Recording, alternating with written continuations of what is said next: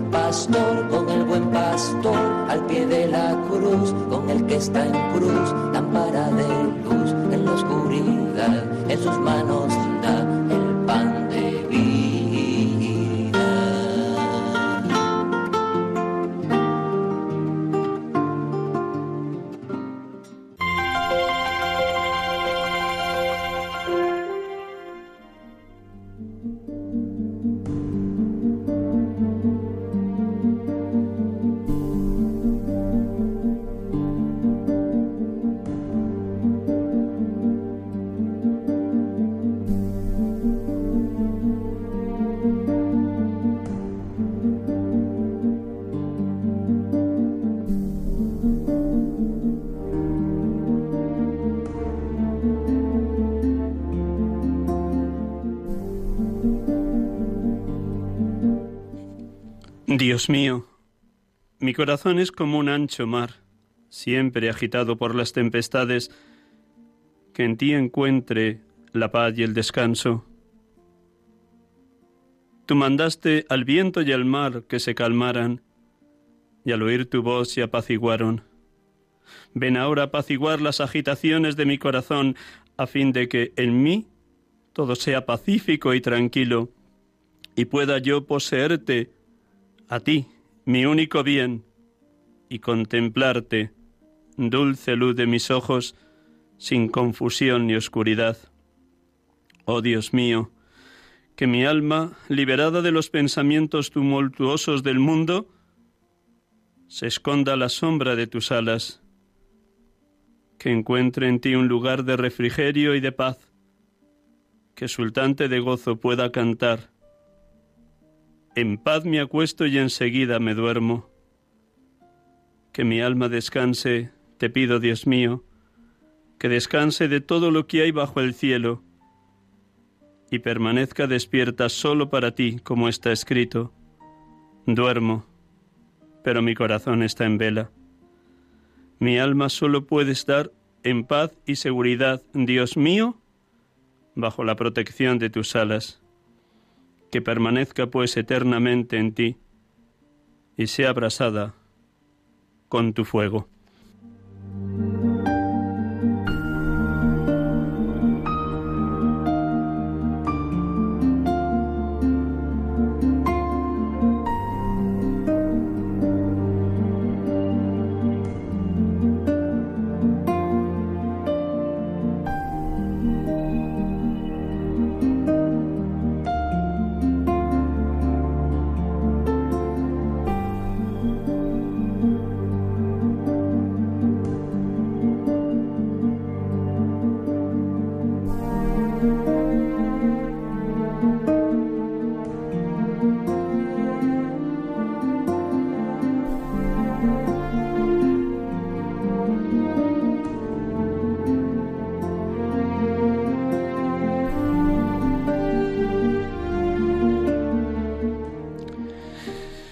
Buenas tardes, hermanos y amigos. Aquí les acompañamos en Radio María, en directo, en este programa habitual de la tarde de los domingos, de 6 a 7.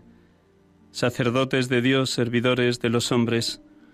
Para acompañarles y para sentirnos acompañados por todos ustedes, puesto que somos comunión, unidad, una misma iglesia, esa iglesia que navega en medio del mar de la historia de la humanidad, un mar a veces agitado y tormentoso, unas veces perseguidor de todos los creyentes y otra un mar que favorece la misión evangelizadora.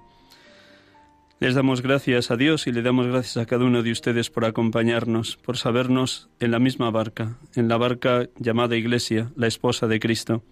Estamos aquí en este programa, sacerdotes de Dios, servidores de los hombres, en este domingo 20 de junio de este año 2021, en este domingo duodécimo del tiempo ordinario. Como cada domingo, vamos a comenzar orando. La oración que hayamos hecho es de San Agustín, que es un eco de lo que el Evangelio de hoy nos trae, la barca que está a punto de hundirse llena de agua y agitada por las olas y por el viento impetuoso. Vamos a hacer un momento de silencio como cada domingo para que la palabra, esa palabra que ya cada uno de ustedes ha meditado en su casa o ha compartido en algún grupo o comunidad cristiana y luego ha escuchado en el Evangelio de la Eucaristía de hoy, vuelva a resonar en cada uno de nosotros.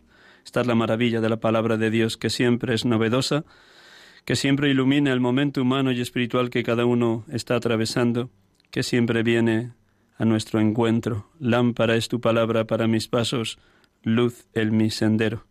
Pues dejemos que esta lámpara, que es la palabra, nos alumbre también, a cada uno en la situación concreta en la que se encuentra, orando por la santidad de los sacerdotes y de los seminaristas. Un instante en silencio.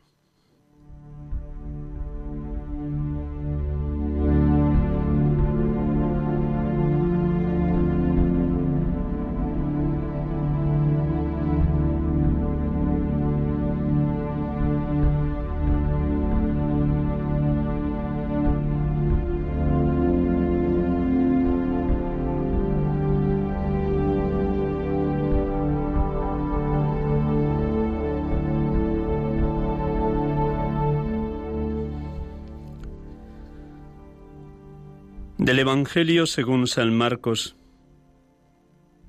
Aquel día, al atardecer, dijo Jesús a sus discípulos, Vamos a la otra orilla.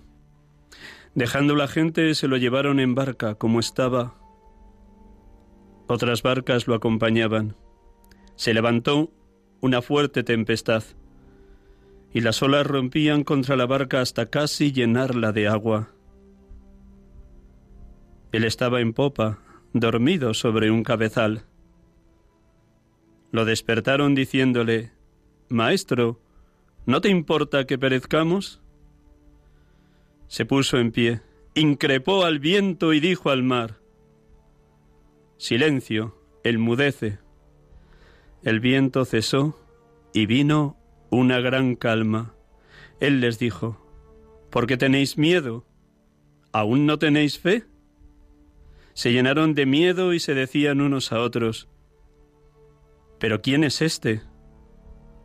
Hasta el viento y el mar lo obedecen.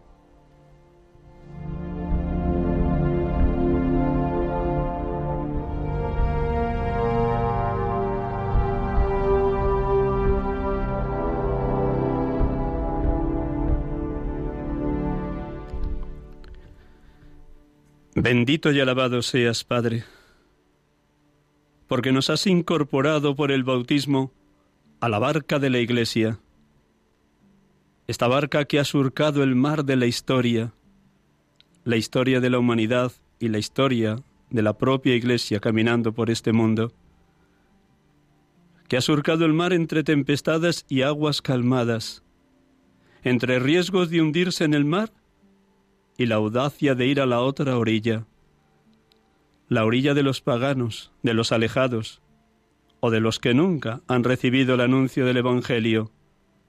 Siempre audaz la Iglesia. Gracias, Padre, porque el viento suave del Espíritu empuja a la nave de la Iglesia a estar siempre en movimiento, pescando hombres para ti, o rescatando de las aguas de la maldad a tantos que son esclavos del pecado. Bendito y alabado seas Jesucristo, porque nos sorprendes viéndote dormido en popa sobre un cabezal, un gesto solo aquí conocido. Duermes cuando las olas rompían contra la barca. Duermes como hombre, pero como Dios siempre estás vigilante Cuán grande es tu confianza en el Padre en las situaciones más difíciles. Cómo nos pones a prueba tus discípulos para contrastar nuestro grado de fe. Cómo nos sitúas en acontecimientos duros para que quedemos totalmente unidos a ti, para que acudamos a ti con súplica insistente. Cómo provocas en nosotros el decirte al igual que los discípulos, Maestro, ¿no te importa que perezcamos? Cómo nos muestras tu poder diciéndole al mar, Silencio, elmudece. Gracias, Señor Jesús, por acudir a nuestro socorro. Gracias porque siempre estás al lado nuestro cuando vemos que nos ahogamos o cuando constatamos que nos hundimos o estamos afligidos en medio de tantas tormentas externas e internas. Tormentas externas e internas en cada uno de nosotros, en nuestras familias, en las comunidades parroquiales o cristianas, en el seno de la Madre Iglesia. En medio de las tormentas tú te levantas y dices, silencio, enmudece, gracias. Bendito y alabado seas Espíritu Santo, porque hoy nos abres la mente y el corazón a las preguntas de Jesús. ¿Por qué tenéis miedo? ¿Aún no tenéis fe? Gracias, Espíritu de Dios, porque estas dos preguntas de Jesús nos sacan de nuestra rutina y tibieza en la fe y en la celebración de los sacramentos, y nos llevan a confiar más y más en quién es Jesús y cómo todo lo ha creado de la nada y cómo todo lo creado le obedece. Gracias, Espíritu de Dios. Bendito y alabado seas, Padre. Bendito y alabado seas, Hijo. Bendito y alabado seas, Espíritu Santo. Oh Dios Trinidad, adorado seas en esa perfectísima comunión de los tres, Padre, Hijo y Espíritu Santo, adorado seas.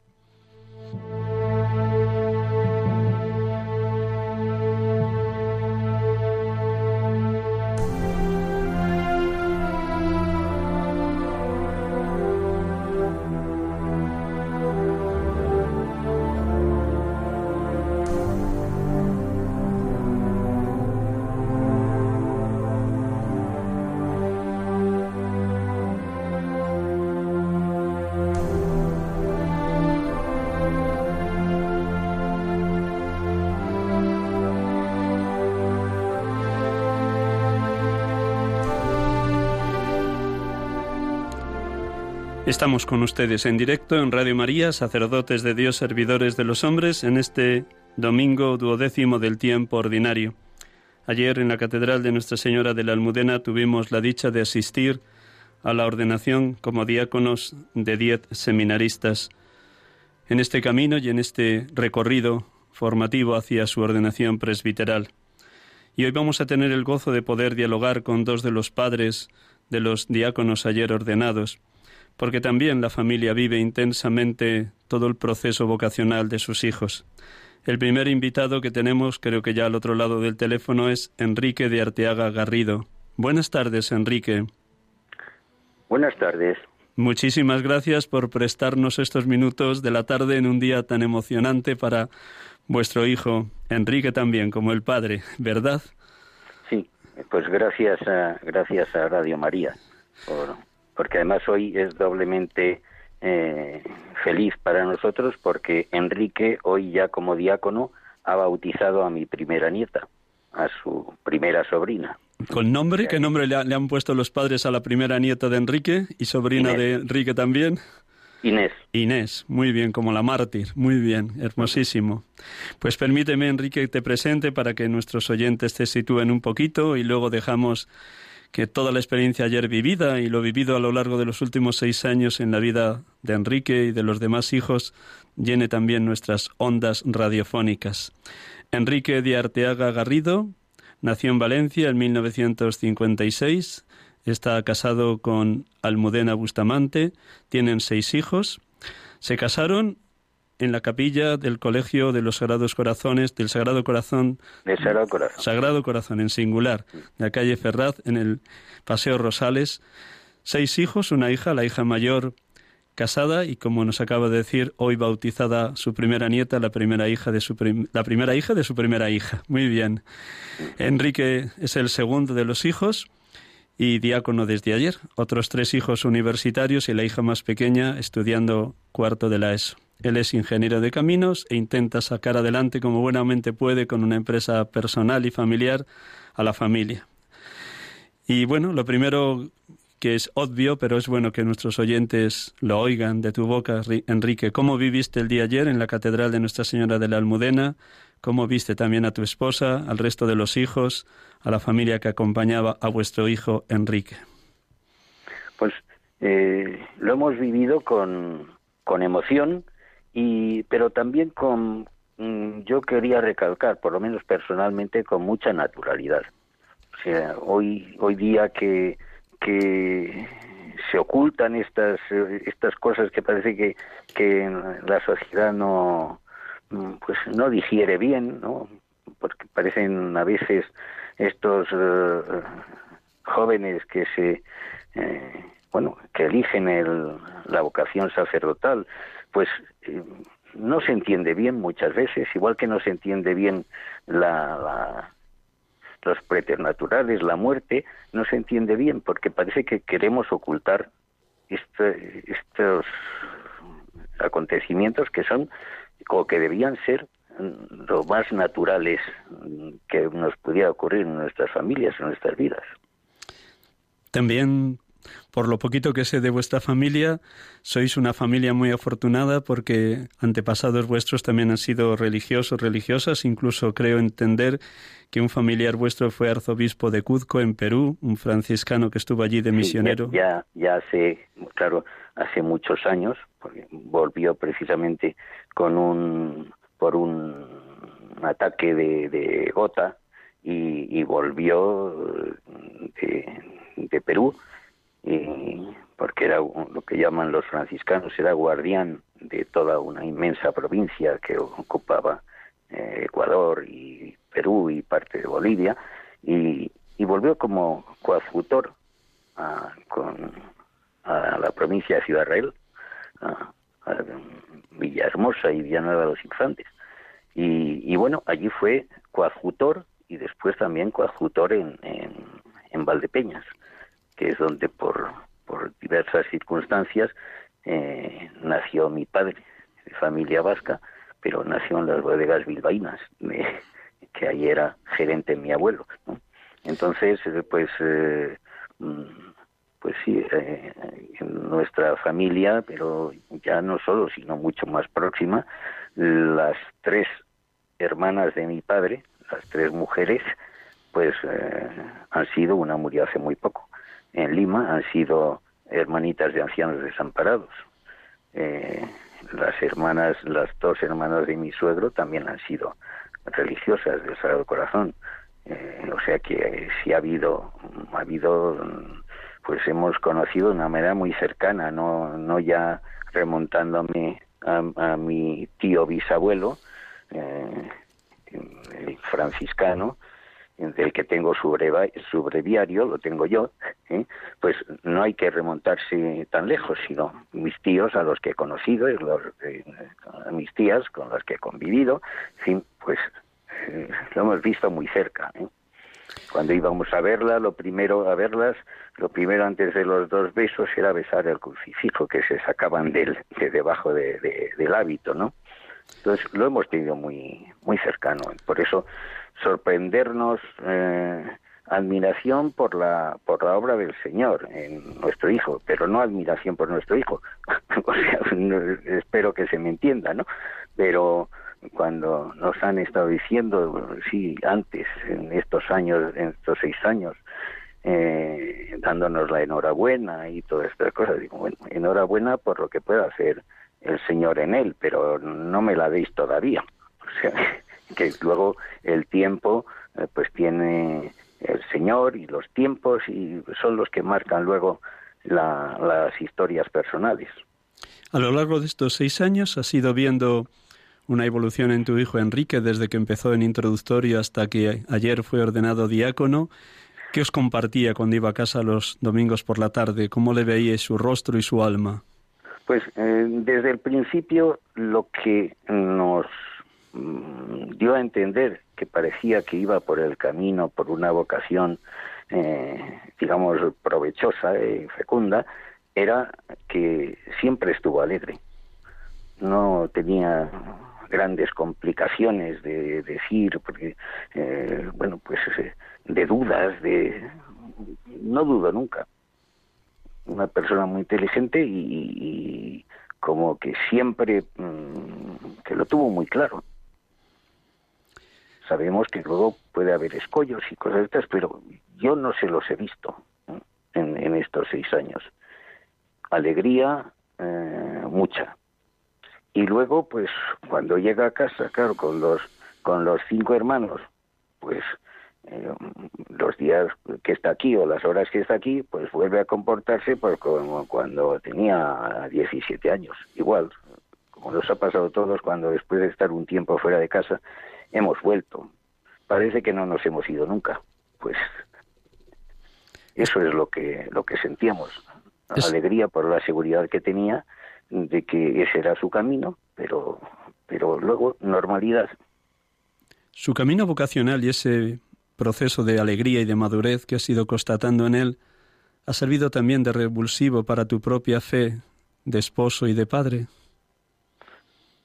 Pues en, cierto grado sí. Mm, yo no sé, claro, yo no, no mm, tampoco tengo la medida de, de mi propia fe. Sé que siempre se afianza y se consolida y sobre todo, uh, hoy hace un momento en estos preámbulos, un, lema que, que, para mí ha sido muy importante, eh, el, con audacia, actuar con audacia. Hoy día es muy importante la audacia, eh, el audacter, ¿no? De, eh, la, latino, ¿no? la audacia también es, es importante, porque Enrique y todos los que, bueno, de alguna manera hacemos lo que podemos, pero con una familia numerosa, viviendo eh, pues muchas veces al día con nuestras preocupaciones, lo que tenemos que pedir, aparte de la fortaleza ¿no? al, Espíritu Santo, es audacia. La audacia es muy importante. Y Enrique ha vivido, pues eso, eh, con audacia, audácter, sin duda, su manera de ser, los que tenemos la dicha de conocerle, le sobra audacia porque ha sido siempre muy intrépido.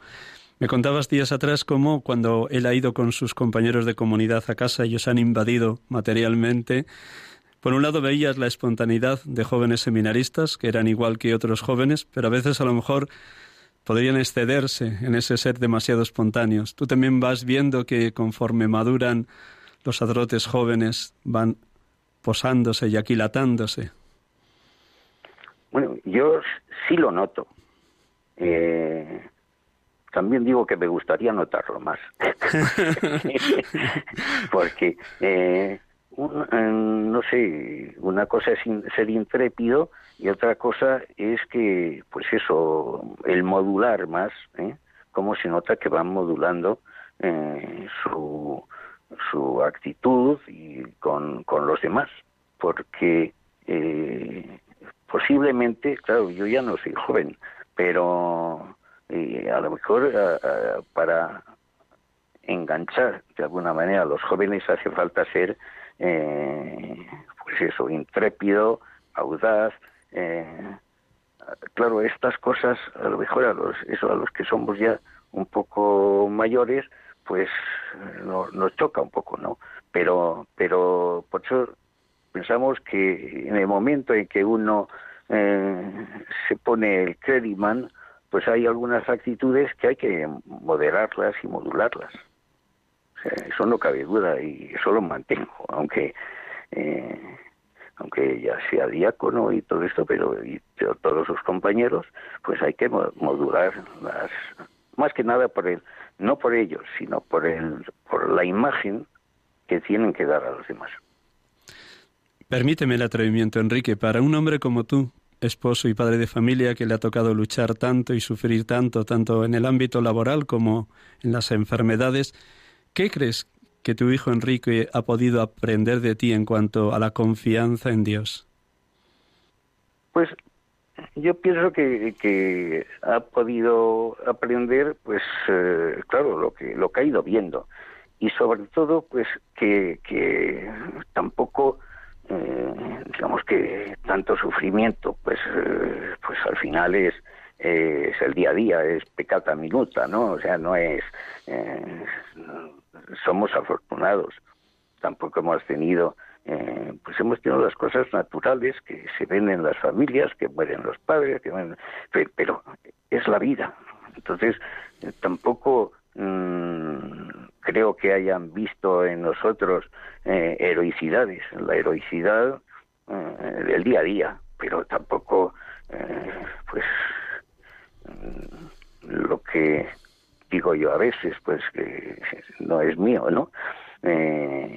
El Señor ha estado grande con nosotros y estamos alegres, ha estado grande. Siempre hemos estado, pues, hasta en las mm, situaciones, digamos, más delicadas, pues no nos hemos sentido abandonados. Entonces, por Dios, claro.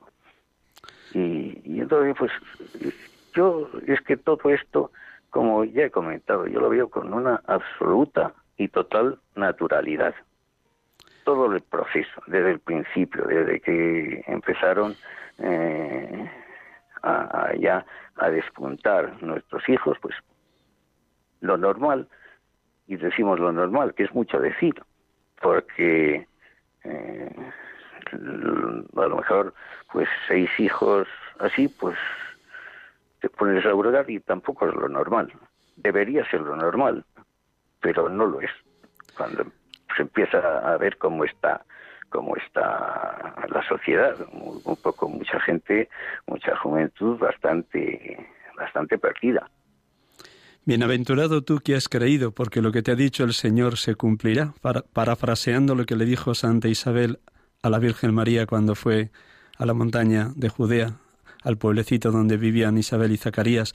Lo digo porque eso que has empleado varias veces, la palabra naturalidad, y te brota sin duda de una manera muy, muy espontánea, muy auténtica, es fruto de esa fe profunda, porque también como añadías ahora al final, no todas las familias, ni no todas las personas, y mucho menos los jóvenes, viven con esa naturalidad los distintos acontecimientos del día a día, y sin duda la fe es una fortaleza tal como te escuchamos, un servidor y los oyentes.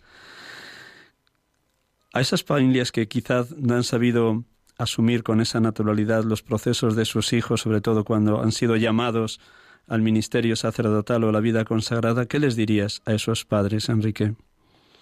Pues eh, yo sinceramente no no no me sentiría eh, digamos digno de, de decirles eh, ninguna cosa, por lo menos ninguna cosa que fuera que les pudiera eh, contrariar, porque claro eh, a, nosotros a lo mejor nos ha sido muy fácil porque hemos tenido esa tradición familiar, hemos tenido ese, como nos han arropado nuestros padres, nuestros abuelos. Entonces, eh, desde luego, en ningún caso les recriminaría eh, su actitud. Eso yo creo que es un proceso de, de, por lo menos, lo que sí les podría decir sería que, que no se cerraran tanto en banda. O sea, que, que pudieran pues dejarse un poco llevar eh, poco a poco porque sí hay conversiones eh, relámpago no pero pero lo mejor es poco a poco poco a poco sin mm, con consejos así suaves ¿eh? eh pues decir oye pues deja eh, qué has hecho tú cuando has sido joven eh, ¿te has revelado o no te has revelado? y pues deja también que, que tu hijo se revele de alguna manera contra ti. Una última pregunta, Enrique, y muchísimas gracias por abrir tu corazón a los oyentes de Radio María en este programa. ¿Cómo has escuchado a tu hijo Enrique esta mañana cuando presidía el bautismo de tu primera nieta Inés? ¿Cómo le has escuchado? ¿Ha habido una palabra especial que te haya llegado de lo que os ha compartido en la homilía? Pues eh, no, sinceramente no, no, no me he quedado con ninguna palabra especial. Me he quedado pues con, con el mensaje de la pues de la filiación divina, eh, de, incluso eh, de la participación, quizá como un mensaje, digamos, un poco especial de la participación ya total de la, de la Trinidad. Eso sí ha sido una frase, más o menos una frase suya, y que después la, ha adornado, pero eh, decir que, que casi que un recién bautizado que, es ya una parte como, eh, aunque no en el mismo grado, pero como una cuarta persona de la Santísima Trinidad. Eh, lo, ha matizado para que no pueda parecer herético, ¿no? Pero, pero, eh, pero así, así lo ha manifestado. La participación ya del recién bautizado en la Trinidad. Enrique, muchísimas gracias por estos minutos que nos has prestado. Un abrazo muy fuerte a tu esposa María Almudena. Enhorabuena por esa ordenación de diácono de tu hijo Enrique y esperemos que dentro de un año, allá por el mes de mayo, si Dios quiere, le podáis también acompañar en la ordenación de presbítero y en sus primeras misas. Felicidades por vuestro hijo y por vuestro matrimonio. Felicidades, pues, Enrique. Pues muchas gracias a, Radio María pues, y, bueno, pues pensar que, que puede haber servido de algo a alguien, que tampoco, mm, pues para eso se se hacen estas, ¿no? Se dan estos testimonios. Muchísimas gracias, muy buenas tardes y que Dios te siga colmando de bendiciones. Gracias, gracias, gracias.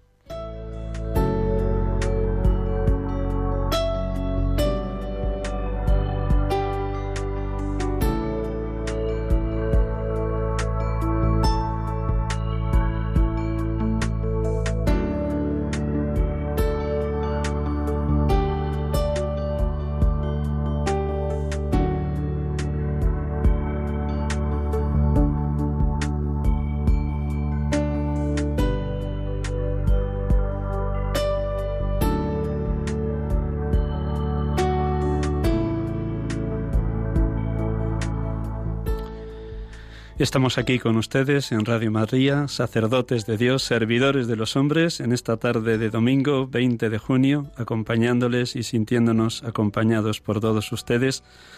Hablando con dos padres, hemos tenido la dicha de poder entrevistar de una manera tan sencilla, tan natural, Enrique Arteaga Garrido, padre de Enrique Arteaga Bustamante, uno de los diez diáconos ordenados ayer en la Catedral de Nuestra Señora de la Almudena. Y ahora tenemos a un segundo padre de familia que también le robamos unos minutos de la tarde familiar. Francisco, buenas tardes. Hola, buenas tardes. Muchísimas gracias, que os, cortamos el paseo familiar, pero nada, son pocos minutos, Francisco. Muchísimas gracias. Estamos contentísimos de compartir con vosotros este momento. ¿eh? Gracias, gracias. Pues te presento y luego pues nos compartes cómo viviste ayer la ordenación de tu hijo Diego. Francisco Cano Rodríguez nació en Mota del Cuervo, Cuenca, el 11 de noviembre de 1967. Es maestro o profesor, como queramos, maestro es una palabra mucho más hermosa, en la escuela pública, en el colegio Marcel Usera, en el barrio de Usera de Madrid. Está casado con Begoña Morata Cobo. Se casaron allá en su pueblo hace 30 años, en Mota del Cuervo, y están vinculados tanto Begoña como Francisco a la parroquia San Clemente Romano, en el barrio del Espinillo, frente a la ciudad de Los Ángeles, en Villaverde y nos va a compartir también de una manera muy sencilla, muy natural, la experiencia que ayer Dios le regaló, también como culminación de todo lo que han ido contemplando Begoña y él en estos seis años de formación en el seminario de su hijo Diego. Lo primero, ¿cómo viviste la tarde de ayer, la Eucaristía de la ordenación de Diego, tu hijo, y de los otros nueve hermanos diáconos? Pues en un principio con mucha paz, con tranquilidad y con el amor de Dios, sobre todo porque uno de mis hijos, pues ha pasado del seminario, ha dado este, este paso tan importante hacia el presbiterio, que bueno, pues es el paso inicial. Y como diácono, pues está al servicio de la iglesia. Mm, nos sentimos en la familia miembros de la iglesia y el tener para nosotros un miembro de nuestra familia, servidor, diácono, pues es un gran orgullo. Ayer, mm, viendo la catedral, a pesar de estar el aforo bastante limitado, que eso tuvo que hacer que vuestro hijo contara con, con, pelos y señales a quién podía invitar y a quién no, siempre es doloroso, pero visteis, pues es un gran acompañamiento del presbiterio diocesano, al menos de los sacerdotes que pudimos asistir a la ordenación, de los cuatro obispos auxiliares, arropando también a nuestro cardenal arzobispo don Carlos, a muchísimas familias, conocíais a algunos de los padres de los otros compañeros de ordenación. ¿Cómo te sentías allí en esa celebración? Pues yo me sentí muy acogido, sobre todo no acogido yo personalmente ni a mi familia, sino vi la acogida tan bonita que se hizo por parte de la Iglesia a los diáconos. Me impresionó mucho y eso que sí, que estaba reducido el aforo, pero cuando fui consciente de la cantidad de sacerdotes que estabais arropando a diez diáconos nada más, que todavía no son ni presbíteros siquiera, estaba también el arzobispo y todos los obispos auxiliares, me dio una sensación de, familiaridad, de bienvenida, de acogida a estos diez diáconos, que uno de ellos era mi hijo, que eso me, emocionó mucho. Sobre todo, pues eso, por, por la bienvenida. El aforo de la catedral estaba reducido, pero había muchísima gente que se ha quedado sin poder venir y familiares, amigos, que bueno, pues nos han acompañado gracias al YouTube, al canal de YouTube, y también, bueno, pues luego afuera en la, en la plaza de la Almudena. ¿Cómo ha ido creciendo tu fe y la fe de tu esposa Begoña en estos seis años de presencia de Diego en, el seminario. ¿Qué ha sido para vosotros como revulsivo en el crecimiento en la fe y en la vinculación a la Iglesia? Aunque ya vosotros dos como matrimonio llevabais tiempo muy vinculados en distintas parroquias como Nuestra Señora de la Soledad y Usera o Los Llanos en, en Aluche. Pero ahora, ¿cómo, ¿cómo habéis vivido esos seis años de formación de Diego? Bueno, la verdad es que nosotros sí hemos estado en distintas parroquias debido a que nos hemos cambiado de domicilio pues tres veces ha sido. Y eso ha hecho que nos movamos por distintas parroquias. Pero desde que Diego empezó en el seminario, cuando empezó en otras parroquias también a moverse, nosotros, pues por familiaridad y por cercanía hacia él, ya que él podía venir los domingos a compartir la comida con nosotros, para lo cual nosotros era un para nosotros era un momento muy deseado, pues hemos ido también visitando las distintas parroquias. ¿Cómo hemos ido creciendo la fe? Pues diría más que otra cosa en oración. Porque tener un hijo en el seminario con vistas a que va a ser sacerdote, pues te hace estar más unido en la oración dentro de la familia y rezar para que primero haya un discernimiento correcto, tanto por parte de él como por parte de los formadores en el seminario, y luego pues para que el Espíritu Santo realmente se le revele pues como, como es, es decir, si realmente lo quiere, pues que lo llame de una manera entregada al 100%. Y es un paso pues muy serio, muy comprometido y al mismo tiempo pues no tengo palabras, pero muy emocionante, emocionante eh, porque dices, bueno, es que voy a tener a mi hijo dentro de, la iglesia al servicio de los demás hermanos y además va a poder incluso pues oficiar las misas, es decir, eh, participar en el, en el sacramento de la Eucaristía. ¿Cómo viviste aquellos primeros años de Diego cuando terminada su carrera de músico, siendo un expertísimo oboísta, tenía que dar el paso de una vocación que lleva tan en la sangre de músico para entregarse a esta nueva vocación que le pedía el Señor. ¿Cómo acompañabas esa lucha que él estaba debatiéndose dentro? Pues yo creo que la lucha la tenía yo también, incluso, incluso más que él, porque si el Señor lo hubiese llamado antes de, de terminar su carrera profesional de música, yo lo hubiese entendido, pero me costó mucho entenderlo ya que, bueno, pues él había terminado su carrera profesional. Gracias a Dios tenía, pues, un buen oficio, un futuro bueno en, el mundo de la música. Muy prometedor porque ya tocaba en orquestas de alto nivel musical. Sí, sí, sí. Incluso, bueno, pues también estaba dando clases. Es decir, que tenía su vida pues enfocada al mundo de la música después de muchísimos años de formación, porque estamos hablando de 14 años de formación, no es cualquier cosa. Y claro, así de buenas a primeras decir, pues mira, lo voy a dejar después de de que he conseguido todo esto, lo voy a dejar todo para empezar en el seminario de cero, claro, pues a mí me cayó como un jarro de agua fría. De hecho, incluso había gente que de la parroquia, que, bueno, me felicitaba y me decía, ¿qué tal estás? Digo, pues mira, estoy confuso. ¿Para qué voy a decir lo contrario? Ay, pero si esto es una gran alegría, el tener un hijo en el seminario, digo, vamos a ver si tener un hijo en el seminario es una alegría, por supuesto.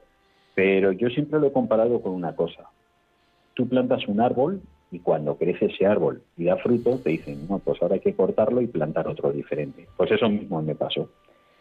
Yo, mi hijo, pues había estado formándose durante muchos años y ya cuando acaba su formación, pues es ese año que da muy buenos frutos, tiene un futuro por delante y decide, pues, no voy a decir talar el árbol, porque esos conocimientos los va a tener toda la vida. Yo creo que van a servir siempre para para la alabanza a Dios y para el servicio a la iglesia. Pero me costó un poquito aceptarlo. ¿Por qué? Pues porque ese año no iba a ser sacerdote. Todavía tenía pues seis años por delante o siete hasta que consiguiese, si es que Dios lo quería así, que fuese presbítero. Y eso me costó a mí. Pero como cristiano, como miembro de la iglesia, pues le pedí al Señor que fuese su voluntad y que fuese lo mejor para mi hijo. Si él quería que él fuese sacerdote, pues encantado. Pero sobre todo le pedía pues eso, lo mejor para mi hijo y lo mejor para la iglesia, intentando aceptar la voluntad de Dios y no la nuestra, porque los caminos de Dios no tienen por qué coincidir con los nuestros. Morir para resucitar. Seguro que ese, desgarro que viviste, Dios te lo va te lo va a premiar y te lo va a bendecir de manera grandiosa, no solo para ti, sino también para toda la familia, estoy seguro, Francisco. ¿Cómo le has ido viendo crecer y madurar en su vocación, en su respuesta a la llamada a lo largo de estos seis años de seminario? Pues de múltiples maneras. La primera lo he visto crecer en la oración de una manera más consciente, de una manera más viva. Lo he visto crecer también en el servicio y la entrega a los demás. Y eso, pues para él le ha supuesto una alegría muy buena. Y es que pues ha compartido en el seminario unos años muy bonitos con unos compañeros que para él son grandes amigos. Ha vivido la fe de una manera comunitaria. Y bueno, pues ahora le toca cambiar mucho de vida, porque a partir de ahora su vida va a ser en la parroquia, sus nuevos compañeros van a ser sus sacerdotes, sus, los sacerdotes que están allí con él en la parroquia, los feligreses van a estar con él de la mano y le pido al Señor pues que le dé sobre todo esa sabiduría que envía el Espíritu Santo, ese don del Espíritu Santo, para que pueda pues transmitir la palabra de Dios a todos los feligreses que, que le van a escuchar pues a partir de ahora. En el seno de la familia también habéis gozado, no solo con tu esposa Begoña, sino también con tus padres y con tu suegra que estaba ayer en la catedral. ¿Cómo vistes a tus padres gozar de que su nieto fuera diácono? Están orgullosísimos. La verdad es que, bueno, pues muy contentos de que haya llegado a este, a este punto en su formación, pero estamos todos expectantes a que llegue el próximo año en donde, bueno, pues sea presbítero y bueno, pues con unas ganas tremendas de llegar a ese momento. Pero este momento que estamos viviendo ahora mismo, con mucha ilusión y sobre todo pues dando gracias al Señor que, haya llegado hasta aquí. Muy bien. Espero, tienes un minutito, ¿verdad, Francisco? bueno, espera un poquito. Voy a dar el teléfono de Radio María por si algún oyente quiere llamar y preguntarte algo o compartir eh, esta experiencia de un padre, de dos padres, como han sido Enrique y tú, Francisco, en la ordenación de sus hijos de diácono. recuerdo a los oyentes de Radio María el teléfono en directo, que casi todos lo tendrán, pero ahí pueden llamar ahora mismo hasta menos cinco, que queremos hoy terminar puntuales. El teléfono de Radio María 91005 9419 91005 9419. Pues pueden llamar para preguntar a Francisco algo sobre su experiencia de padre de un diácono que si Dios quiere el próximo año será ordenado presbítero como él nos acaba de compartir. Cuéntanos un instante mientras llega la primera llamada, Francisco, cuéntanos cómo va siendo tu incorporación como director del coro de la parroquia de San Clemente Romano, el hecho de prestar este servicio en la Eucaristía dominical, de estar muy en diálogo con los sacerdotes allí presentes, Bernabé, que está también recién ordenado presbítero, Joaquín Hernández, nuestro querido también Rodolfo, que también entrevistábamos semanas atrás aquí en el programa. ¿Cómo estás viviendo tu incorporación de lleno a San Clemente Romano, ahí en el Espinillo? Bueno, pues lo estoy viviendo con mucha alegría. La verdad es que fue mi hijo, Diego, el que me pidió que echase una mano porque bueno, pues las personas o la persona que lo estaba dirigiendo antes lo había dejado y necesitaban a alguien. Y yo la verdad es que no me consideraba del todo digno, pero bueno, mi visión de ver el coro en una parroquia eh, puede diferir bastante con otras personas que dirigen coros. Y yo siempre, pues me ha gustado, me gusta la música dentro de la Eucaristía, pero sobre todo dirigida a toda la asamblea, no a un grupo de personas que cantan. Y yo les tengo dicho a todos los miembros del coro que nuestra misión es alabar al Señor con nuestras canciones, hacer que la Eucaristía o que el acto o la adoración, lo que sea, sea más digno para el Señor, sea digno para alabar al Señor y sobre todo invitar a la asamblea para que los grandes gorgoritos ni canciones con mucha polifonía, sino invitar a toda la asamblea a que alabe al Señor con la canción. Y bueno, pues la verdad es que cuento con personas maravillosas, entregadas de muchos años, algunos, que, viven para pues este momento que nos juntamos todos, hacemos un ensayo semanal y luego participamos en la misa dominical pero lo hacemos con mucha ilusión, con mucho cariño y sobre todo basados en la oración, en la oración cantada. Quien canta reza dos veces, nos decía San Agustín. ¿Tenemos alguna llamada? A ver si las personas que nos van a llamar quieran preguntarte algo o simplemente comentar este diálogo que hemos mantenido. Gregoria desde Madrid. Buenas tardes, Gregoria. Buenas tardes, Padre Miguel Ángel. Cuéntenos. Pues, eh, ¿qué le quiere que le cuente? Que doy mi vida por los, los sacerdotes. Que enhorabuena a estos dos padres que van a tener un hijo sacerdote y que le den gracias a Dios y le pido al Espíritu Santo que lleguen hasta el final. ¿Y qué quiere que le diga, padre? Enhorabuena por su programa porque es muy bueno. Yo soy muy mayor ya, no estoy para muchos trotes, pero por lo menos para ofrecer a Dios y pedir al Espíritu Santo ayuda todavía valgo. Gracias, que Dios le bendiga. Gracias, Gregoria, por tu brevedad, lo concreto, y gracias porque mutuamente nos acompañamos, los oyentes y los que tenemos la dicha de poder también animar o alentar algún programa. Tenemos una segunda llamada, Francisco, desde Alicante. Buenas tardes, Francisco. Hola, muy buenas tardes, encantado de saludarles. Eh, simplemente quiero ser breve y darle la felicidad y la enhorabuena a estos dos padres que han tenido sus hijos como diáconos ayer y a todos que han tenido en toda España en otros días, porque me emociona de pensar, yo soy padre de tres hijos, y me emociono de pensar que un hijo mío me dijera mañana, papá, quiero ser diácono, quiero ser sacerdote en el día de mañana. Creo que mi vida sería la más feliz del mundo. Yo me pongo en el pellejo de estos dos padres y los de todos y creo que se deben de sentir tan orgullosos de sus hijos y de ellos mismos porque de ellos salió la fuerza y el espíritu para Dios nuestro Señor.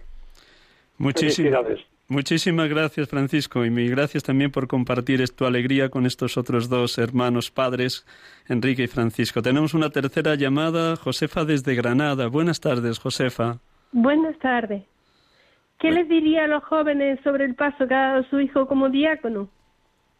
¿Qué les comentaría, qué le ha llegado más?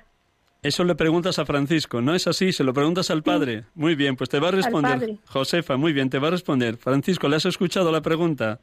No la he entendido bien. Repítenosla, Josefa. ¿Qué les diría a los jóvenes sobre el paso que ha dado su hijo como diácono? A otros jóvenes, vamos a imaginar jóvenes, a jóvenes. A jóvenes que están vinculados a las parroquias, pero también a jóvenes alejados. Sí. Bueno, muy bien. Pues, pues cuéntanos, ¿qué les dirías a los jóvenes de tu parroquia de San Clemente Romano, querido Francisco, si un día Joaquín, tu párroco, te pide que, que, comentes cómo has vivido esta experiencia? ¿Qué les dirías a los jóvenes, que por cierto son abundantísimos en la parroquia de San Clemente Romano? Pues yo les diría que son muy afortunados de que haya otros jóvenes que, bueno, pues tras el diaconado estén dispuestos a servirnos en la parroquia, porque necesitamos diáconos para después que haya presbíteros y poder, pues de esa manera, eh, vivir nuestra fe dentro de la Eucaristía, dentro de los sacramentos, dentro de la Iglesia. Y necesitamos de esos jóvenes, de, de esos presbíteros, para que nos vayan conduciendo en el día a día camino a la santidad. Ese es nuestro objetivo. Efectivamente es la vocación común de todos los bautizados. Sed santos como yo, el Señor vuestro Dios, soy santo. Seamos laicos, consagrados, consagradas o presbíteros. Mm, muy bien, pues nada, espero que algún día, Joaquín, se le ocurra esto que acabo de decir, que te llame para que des tu testimonio de padre delante de los jóvenes de la parroquia. Tenemos una cuarta llamada, Francisca desde Madrid. Buenas tardes, Francisca. ¿Sí? Buenas tardes, Francisco. Soy Paquita. Muy bien. Amiga, muy amiga de Diego. Estoy oyendo el programa y me estoy emocionando cada vez más porque ayer estuve en la celebración y salí muy emocionada porque lo he vivido con Diego durante todo este tiempo preparándolo con, con la ayuda de Dios y rezando por él constantemente. Y quería saber si vosotros los dos, ¿cómo, cómo os encontráis hoy después del día de ayer? Muy bien, gracias Paquita, gracias por haber orado tanto por Diego en estos seis años y gracias también por haber participado tan vivamente en la celebración de ayer. Te responde Francisco cómo han vivido Begoña y él lo de ayer. Buenas tardes, Paquita. Oye, muchísimas gracias por tus oraciones, por tu apoyo a, nuestro hijo. Eh, lo hemos vivido como en primera persona. Y ayer, pues, vivimos una celebración preciosa. Nos, eh, vamos, sentimos no habernos visto para haber podido compartir esa alegría con un abrazo. Y bueno, pues nosotros como padres estamos muy contentos. Contentos dentro de la alegría eh, que en la iglesia hemos ganado un diácono dentro de la alegría que en casa pues nuestro hijo va camino hacia el presbiterio y dentro de la alegría que la familia lo estamos viviendo como un miembro más que pertenece al cuerpo de, ya no iba a decir de la iglesia, pero sí de la, no sé cómo se dice, de los curas, del clero. y bueno, pues para nosotros es de gran emoción que pueda estar siempre al servicio de la Iglesia, al servicio de, lo, de, la Asamblea, al servicio de los creyentes. Tenemos una última llamada, querido Francisco, es Cándida desde Madrid y luego ya vamos a ir cerrando el programa. Cándida, buenas tardes, te escucha Francisco. Díganos, díganos. Bueno, yo le pido, yo le digo al, al, padre del sacerdote que esté muy contento, porque es lo más grande, lo más grande que puede tener un, un padre, un hijo sacerdote, un hijo entregado a Dios, lo más grande no puedo no puedo decir más cosas, pero es lo más grande la vida de un sacerdote. Muchísimas gracias, Cándida. Solo con ese entusiasmo seguro que tanto a Enrique, el anterior padre, como a Francisco ahora, pues les llega tu, tu aliento, tu ánimo y la comunicación de bienes, que es la oración común de todos los bautizados. ¿Algo le quieres decir, Francisco? Último minuto. Bueno, pues nada, agradecerle a todo el mundo lo que nos esté escuchando que he dicho antes que llevase pues la, la, paz, la alegría de Cristo resucitado a toda la Iglesia, pero me ha faltado decir una cosa, que sean capaces de evangelizar, de evangelizar en un mundo que cada vez está más mm, despegado de Dios y que necesitamos todos a Dios, que sean capaces de transmitir la alegría del Evangelio y que sean capaces de llevar esas ovejas al redil del Señor. Pues así te escuchan los diez diáconos que ayer fueron ordenados. Voy a decir sus nombres también por si hay algún oyente que conocía a alguno de los otros diáconos. Enrique, Diego, Pablo, Jesús Jorge, Jorge, Esteban, Andrea, Juan, Alejandro, Gleison. Pues estos diez hermanos fueron ordenados ayer diáconos, camino de su futuro ordenación de presbíteros. No te vayas, que te voy a despedir, querido Francisco, junto con todos los oyentes, pero siempre terminamos con una oración y me ha parecido muy oportuno para el día de hoy, ya que estamos en el año de San José, terminar con esta oración sobre las familias. Oración a San José por las familias, por tu familia, querido Francisco, y por todas las familias que nos estén escuchando. Pues rezamos así a San José. Muchas gracias y que Dios os bendiga a todos.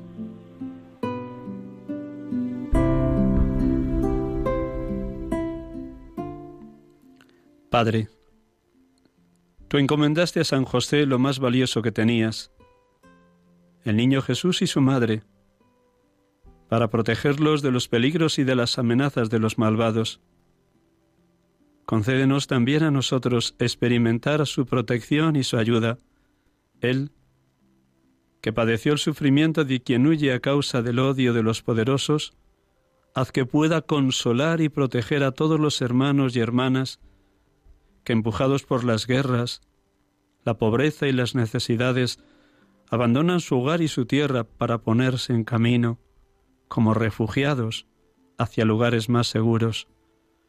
Ayúdalos por su intercesión a tener la fuerza de seguir adelante, el consuelo en la tristeza, el valor en la prueba.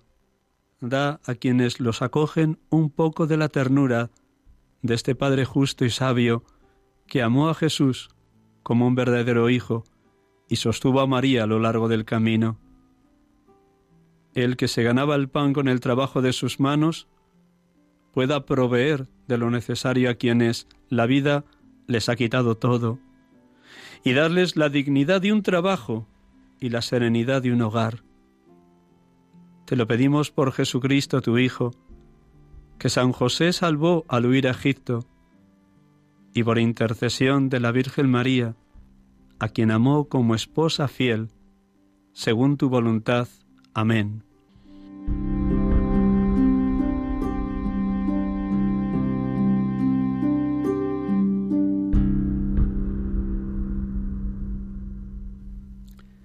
Gracias a todos los oyentes, gracias a Francisco que nos ha acompañado en este tramo final del programa, gracias también a Enrique Artiaga que ha estado en los últimos, en los primeros 20 minutos, gracias a todos los oyentes, es una alegría muy grande para este pobre sacerdote poderles acompañar cada tarde de domingo, aquí con ustedes.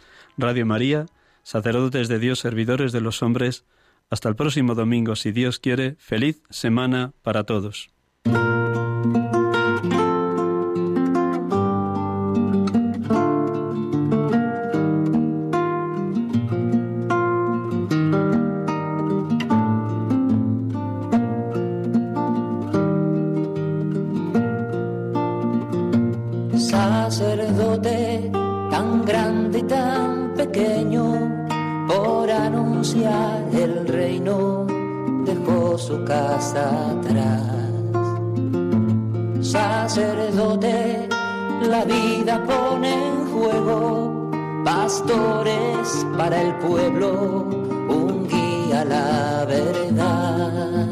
Acaban de escuchar el programa Sacerdotes de Dios, Servidores de los Hombres, dirigido por el Padre Miguel Ángel Arribas.